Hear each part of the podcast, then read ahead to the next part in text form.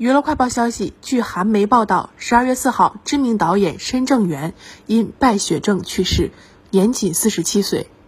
申正元生前凭借电影《失时两公里》被众人所知，之后也是参与拍摄了《食人猪》《占卜师们》《物怪》《活死人之夜》等多部电影。其代表作《十失两公里》被国内导演许富祥翻拍，目前正在台湾上映。同时，由于韩国当地疫情较为严重，家属决定低调处理后事，仅举办小型告别仪式。